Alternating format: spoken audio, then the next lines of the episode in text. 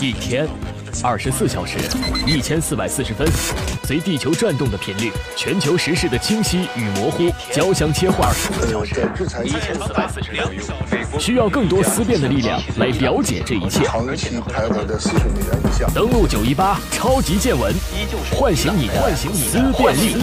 思辨力。各位好，欢迎收听本档超级见闻，我是燕子。这期国家领导人峰会本周六月八号到十号将在加拿大魁北克召开。由于美国政府大肆向盟国贸易关系开炮而触犯众怒，上周在加拿大的滑雪胜地惠斯勒举行的 G 七财长会议，变成了一场一致对美国的讨伐大会。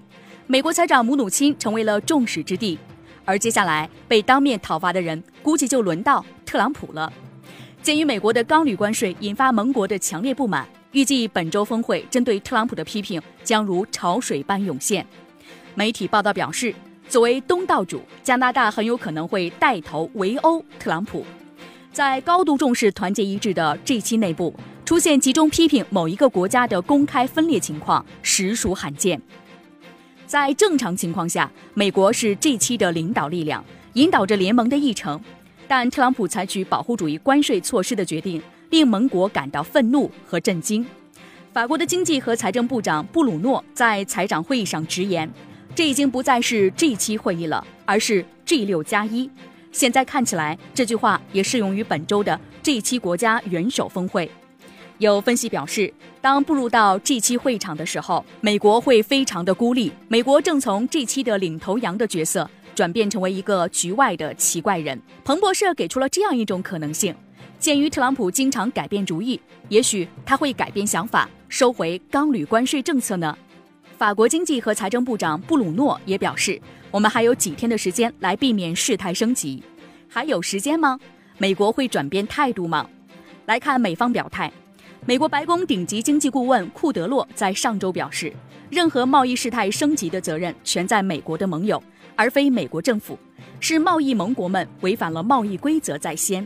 特朗普更是在推特上公开表示，十五年来，美国的农民们一直做得不好，因为墨西哥、加拿大和其他国家不公平地对待他们。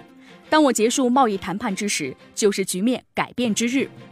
特朗普在周一和英国首相特蕾莎梅就 G7 会议进行交谈。白宫表示，特朗普对美首相表达了需要与欧洲重新平衡贸易的观点。如果特朗普一意孤行，一场全面升级的贸易战可能没有办法避免。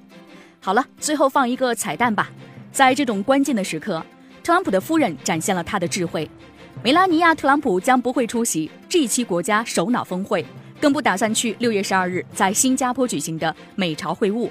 而在去年，他还出席了意大利举行的 G7 领导人峰会。这个六月不同寻常，除了 G7 峰会、上合青岛峰会、美朝首脑会晤、世界杯等重热点事件都即将登场。